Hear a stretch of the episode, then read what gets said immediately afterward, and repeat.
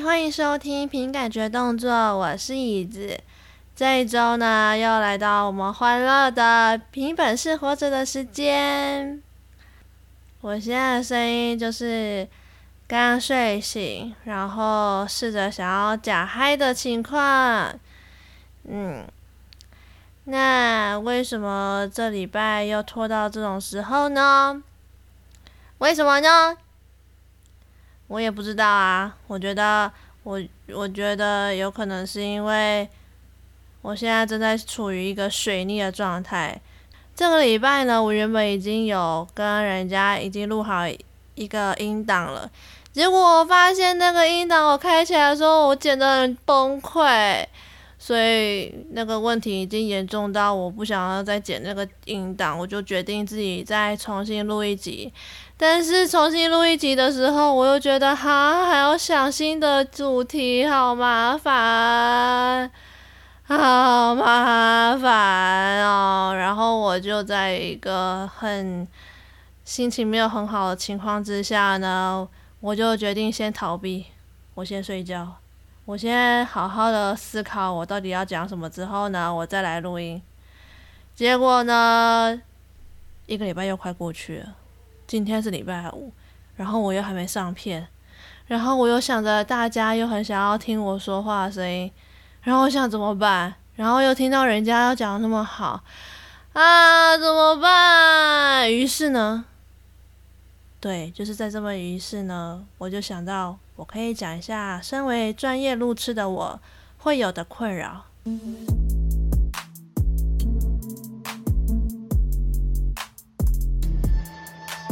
OK，let's get it。我写了几点有关于身为专业路痴的困扰。OK，如同标题所示呢，我本人椅子本人呢，已经担任路痴这个角色，已经担任了二十几年，所以我觉得我自认为算是一个非常专业的路痴。路痴这个角色呢，如何当得好？嗯，我觉得这个问题非常难，但是呢，我觉得我做得很好，我对于这个身份也感到非常自豪，所以呢，我点出了几个我觉得你们大家都不懂，身为专业路痴的困扰。首先，困扰一呢，你们一定不知道为什么我们手上明明就有拿地图，就有 Google Map，但是呢，还是很容易搞不清楚方向，还可以迷路。你们是不是一定觉得我们这样真的超级笨的？但是我跟你说，那个 Google Map 上面的蓝色标志，它有的时候就是真的很不灵光啊。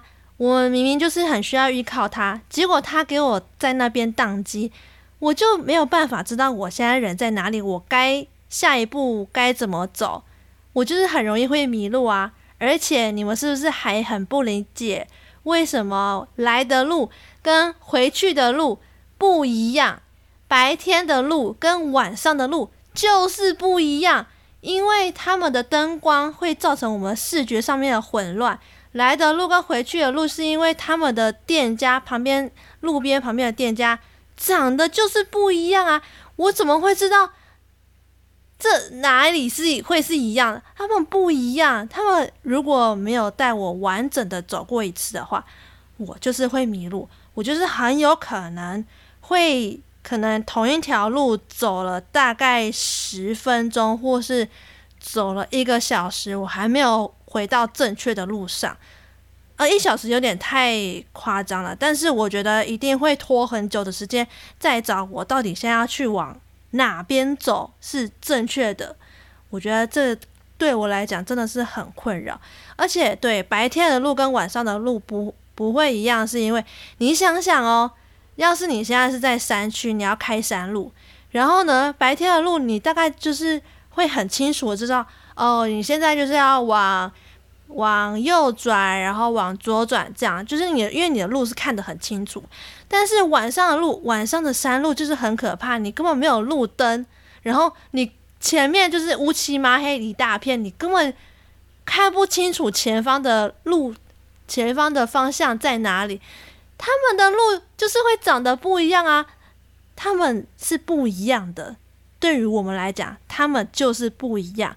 然后再来，如果出门我的手机没有带的话，我一定会立刻回家拿，一定立刻，因为没有手机就会让我很没有安全感。没有手机会让我有什么困扰呢？就是因为我如果要今天要去比较远的地方的话。我只要没有手机，我很有可能会迷路，而且百分之大概九十八趴，我就是一定会迷路。只要是说那个手机没有在我身边，我就会非常没有安全感，因为我会更不知道，我如果万一现在我迷路，我该找谁求助，我该去往哪边走，我会，我会不会自己走一走就走进了一个迷宫里？一个大城市的迷宫里面，我觉得我很有可能会，所以呢，我出门我一定会带手机，而且那个手机呢也一定要网络，或者是说，如果就算这些都没有的话，那我一定会带着一个朋友，然后那个朋友还不可以是路痴，对，所以我觉得这一点非常的重要。这个问题可以严重到什么程度呢？就是我举个例子。因为我租屋的关系，所以其实我搬过几次家。那每一次新的家的地址，我有的时候是会忘记的。所以当就算有几次我朋友愿意开车载我回家，然后问我家住哪里的时候，我都还会先思考一下我到底家在哪，我的地址到底在哪。我会需要思考，你知道吗？我会想说。对耶，我的家在哪？然后这时候我朋友可能会说：“靠呗，这不是你家吗？你怎么连你家都在哪你都不知道？”但是我就是真的会忘记，你知道吗？那个路的名字我就是会忘记。那个路的名字虽然我看得懂，但是它凑合在一起，我就是会觉得很很有可能会忘记啊。那个又不是一个多重要的名字。OK，好，家的名字真的是家的地址的路名的确很重要，所以我。现在学会了，就是现在新的家一搬进来，我就会开始默念那个地址十次，然后念到那个地名啊，什么住址、地址哪里什么，我全部都要记住。然后先在还要在我的手机的 Snow Snow 就是一个一个笔记本上面，还要先开一个写说新的家的地址是高雄市，不啦不啦不啦不啦不啦，然后要一个。写好放在那里，然后只要我每次忘记的时候，我都要先开起来看，我的家的地址就是那个，对，就是嗯，提醒我自己不要忘记家在哪里的一个好方法。然后再来呢，我也其实也还蛮怕陌生人来问路，因为我觉得陌生人来问一个路痴路在哪，什么地标在哪，我觉得超可怕。那个时候会让我。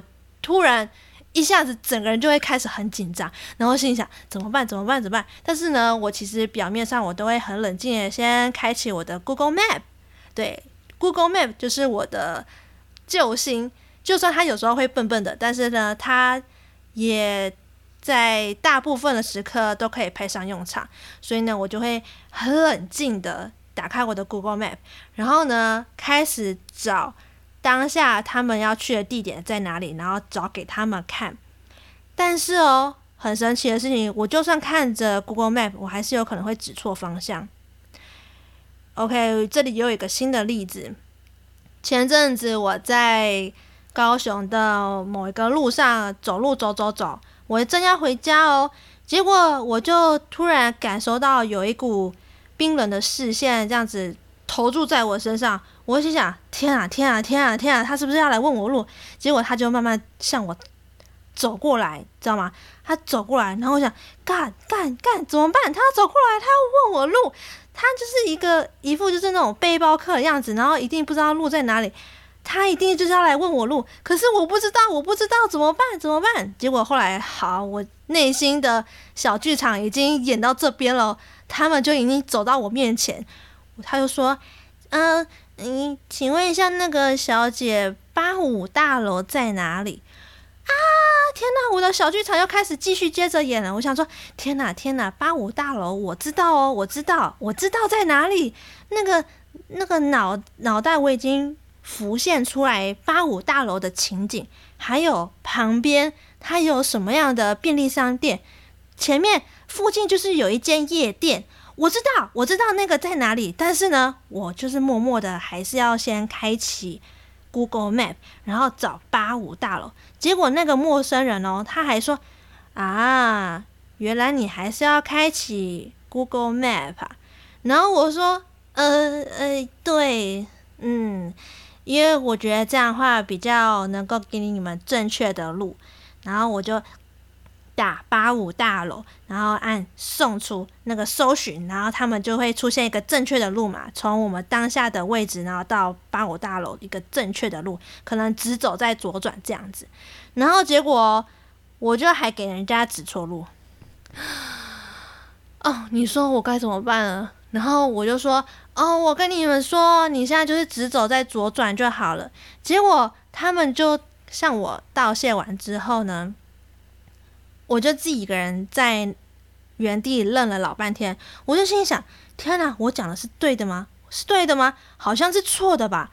是错的吧？我现在应该要跟他们纠正吗？可是他们现在已经走很远了，你知道吗？那时候他们已经走很远了。我想说：天哪，他们会不会走到荒郊野外去？然后我根本这样的话，我就觉得我好有罪恶感。我就是我给人家走。指错方向，然后害人家要绕远路什么，我就觉得啊，好有罪恶感，怎么办？怎么办？结果我就想，好吧，那我还是奔跑上去跟他们讲说，哎，不好意思，我不小心给你们讲错方向了，其实是要右转啦，哈哈哈哈哈！我还是很好心的，就是不能跑上去教他们说应该要改个方向，然后他们说，哎，对耶，因为你刚刚讲完之后啊。我才发现你才你讲错了，所以我们知道其实是要往右转啦。然后我说啊哈哈哈哈哈，不好意思啦，哎呀，你要就要使出一个天真微笑的笑容，跟一个尴尬的大笑之后呢，然后再假装优雅的离去。哦，好，这我觉得这个真的是一个。身为路痴，最害怕遇到的状况，就是其实我内心呢都会有很多很多的小剧场，然后我其实都还蛮怕陌生人来问我路，然后我还根本不知道方向，还给人家指错这样子，然后再来哦，我觉得最可怕就是有一次我要去客某个客运转运站找我朋友，然后。他，我就问他说：“哎，你到底在哪里啊？你拍个照给我看看好不好？你不要跟我讲说你在哪个路什么上，因为我真的完全看不懂那个路到底在哪里。你直接拍照给我看，我直接依照那个图片里面出现的呃店家去找。结果找到的时候，我就想说应该是在这里吧，没错吧？然后明明客运的转运站就在我面前，大大的就写。”客运转运站，但是我就是没有看到。然后呢，我还转头向后一百八十度转头去问一个客服，诶，那个什么柜台的阿姨，问他说：“请问一下，阿姨，那个客运转运站在哪里呀？”那个阿姨还用那种不可思议的表情说：“啊，就在你后面呐，你没看到吗？你知道吗？最可怕的就是我人身在那边，但是我不知道那个地方在哪里。”我也不知道为什么会呛成这样子诶，你知道吗？我也不知道为什么。然后呢，再来就是我如果我的手机没有定位的话，我就会不知道自己在哪里。这也是一个身为路痴最大的困扰。我其实手机里面呢、那个定位就是永远都会开着，它不会有消失的一天。它如果消失了，我大概就大概也就。完蛋了吧？我不知道，反正我觉得没有定位这件事情，就会不知道自己在哪里。比如说，像我很常不小心迷路的时候呢，都会打电话问我朋友说：“哎，怎么办？我迷路了，我不知道我在哪里，那个什么什么地方在哪里啊？”我每次打电话找我朋友求救的时候，我朋友其实通常都会问我说：“OK，好，那你说说你现在旁边有什么？”然后我就会说，哦，旁边就是有路啊，有树啊，很多很多树，对，很多很多树，然后有很大一片墙壁，跟很多嗯，就是建筑物，然后还有一些我根本不知道什么名字的路，有什么对，还有很多车子。你知道吗？就是因为你知道我迷路的时候，通常都是会在那种情况，而且我觉得我的场景描述的非常好，因为那个地方就真的长那样啊，我根本不知道那个路叫哪里，然后他们也没有什么特别的重要标的物，我可能就是在一个，你知道乡下就是很多没有什么太多的路名，如果真的是要知道这条。叫什么路的话，通常就要走很久。那走很久，我就是会更不知道我为什么会出现在那边，你知道吗？但是他们就会说：“靠北，你这样讲，我最好是知道你在哪里。所有的路都满长那样，你觉得我有办法找到你在哪吗？”我说：“哦，可是我就真的不知道我现在在哪里啊！我现在就是一一个人漫无目的的乱走一通。”但是这时候，我朋友都会很贴心，都会说直接跟我讲说。好，那你就待在那里不要动，我直接过去找你。然后他们就会可能在半夜一两点的时候，然后他就会直接骑着机车，然后到处找我。最后还真的会被他找到呢。我真的觉得我的朋友超 carry carry，yeah。然后再来，我的朋友呢，在其实，在大学四年中啊。我其实因为我本人是没有机车驾照，所以只要我要去哪里，特别想要去哪里，我朋友其实都会载着我去。但是我不会特别去麻烦他，我只会跟他讲说：“哎，人家今天好想要去义大玩哦，然后可能约个时间，然后他有空的话，他就会带我去。”我不会常常烦他的原因是因为，因为我知道。要一直载我过去什么的很麻烦，我知道这个真的是很麻烦，但是呢，嗯，他们会愿意带我去，也就是因为他们自己想玩嘛，然后他们也真的很害怕我弄，就是把我弄丢或者是呀之类的，所以我觉得其实我还蛮谢谢我朋友们，我的各大亲友团们，就是愿意从我十八岁以来到现在。只要我有需求，他们都会愿意来载我。哈，对了，然后还有一个困扰，我忘记说了。就算同一条路从小到大都在走，但是如果没有时常温习的话，就还是很有可能会走错路。比如说台北车站，对吧？你们应该可以认同吧？台北车站真的是超像一个超大迷宫一样。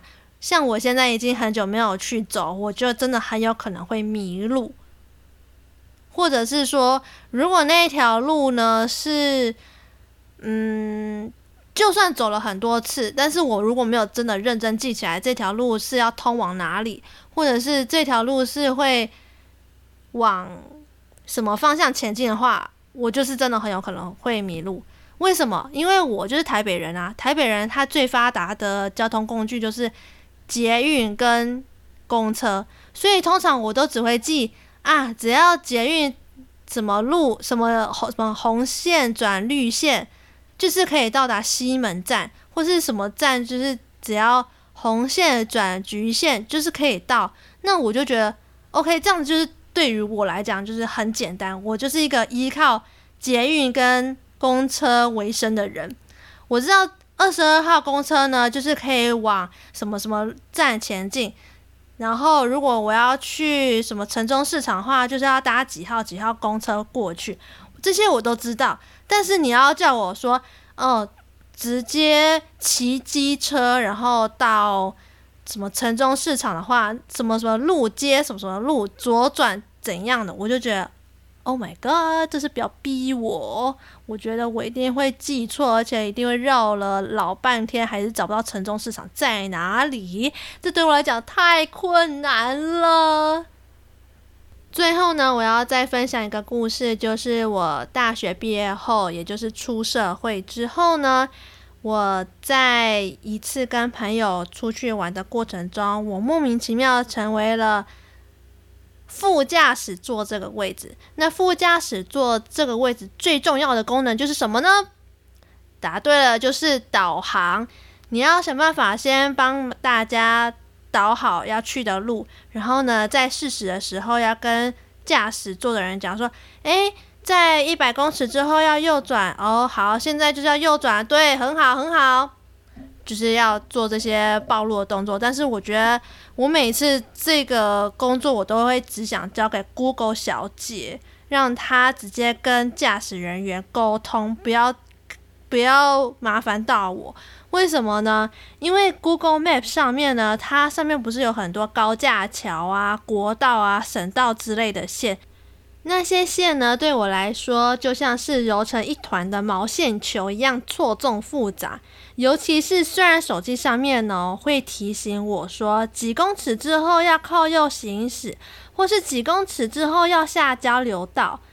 但是我根本对于距离的掌控就是会拿捏得很不准确，比如说三百公尺之后要左转好了，谁知道三百公尺是要下两个红绿灯转角的地方左转呢，还是要下三个要数三个红绿灯呢？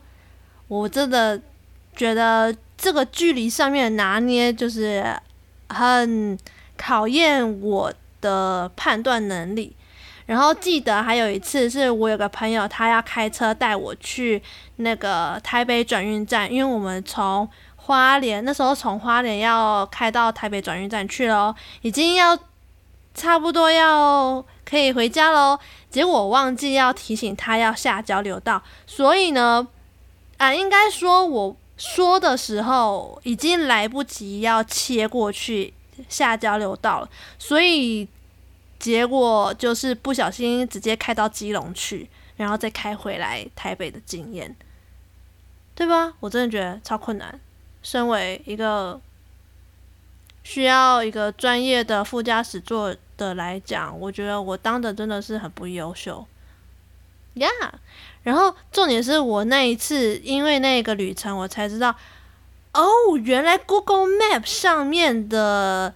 线段是有分颜色的，比如说像绿色就代表车线是畅通，然后橘色就是有点小塞车，红色就是大塞车。我那时候才知道原来有这件事情啊，我真的大开眼界。我以前好像在活到一个什么远古时代一样，我现在知道这件事情之后，我真的觉得哇哦，我来到一个美丽新世界了。嗯。但是我朋友都对于我这种反应实在是嗤之以鼻，觉得这不就是常识吗？你到底在搞什么？但是我觉得我可能因为有这些很会 carry 我的朋友们，所以就变成好像显得我很白痴一样。好啦，反正接下来我觉得路痴这种事情呢，不是病，也不是罪。你要我突然一夕之间学会路要怎么看，那那个名字要怎么记什么之类，我真的觉得我还是没有办法，你知道吗？天生我就觉得我没有办法，我没有办法，我还是继续看你们好了。你说怎么样啊，朋友们？有在听的朋友们？但是我不会，我尽量不会麻烦到你。如果我真的能够自己解决的话，我还是会自己解决。但是如果真的没有解决的话，没有办法解决的话呢，我要么就是求助 taxi 计程车，不然就是再继续找你们。你们说好不好啊？好，太棒了！我觉得你们真的太棒了。好，以上呢就是我身为专业路痴会有的困扰。如果你也是路痴的话，你一定懂我在讲什么，而且我们不孤单。那如果你不是路痴，你是方向感很好的人，我老实说，我真的超羡慕的。就是你们怎么有办法会知道说什么路在哪里，回去的路跟来的路怎么走？我真的觉得这个超厉害。但是也请你们多多包容，像我们这些路痴的朋友，而且告诉我们路要怎么走的时候呢，不要直接跟我们讲说。啊，就是什么重庆路二段，就那边呢、啊。你不要跟我讲这个，因为这个真的真的对我们来讲真的是跟咒语一样，咒语咒术回战那个咒语一模模一样样，那个对我们来讲没有用。你要说几号捷运站出口的方向，然后往右转，走路五分钟直走就可以到。你要暴露的时候要跟我们这样讲，或者是说你要坐几号公车，五站之后就要下车，然后我会在那边等你接你。我觉得这个呢，就是。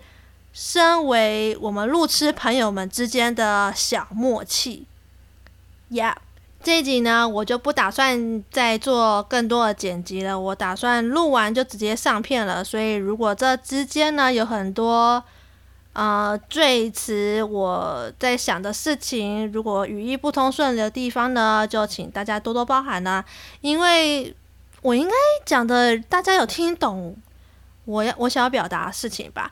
那以上就是这样子啦，就是如果你是用 Apple Podcast 听的话呢，记得帮我们留言评分，然后点五颗星哦，感谢你。然后你们也可以到 Spotify、KKBox、First Story 一大堆有的没有的平台上面去听。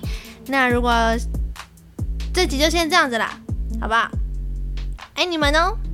我有看到你们有在那个 Apple Podcast 留言，我觉得好棒。然后这集就先这样子喽，我们下次再见，拜拜。耶耶耶，录完了，耶耶耶。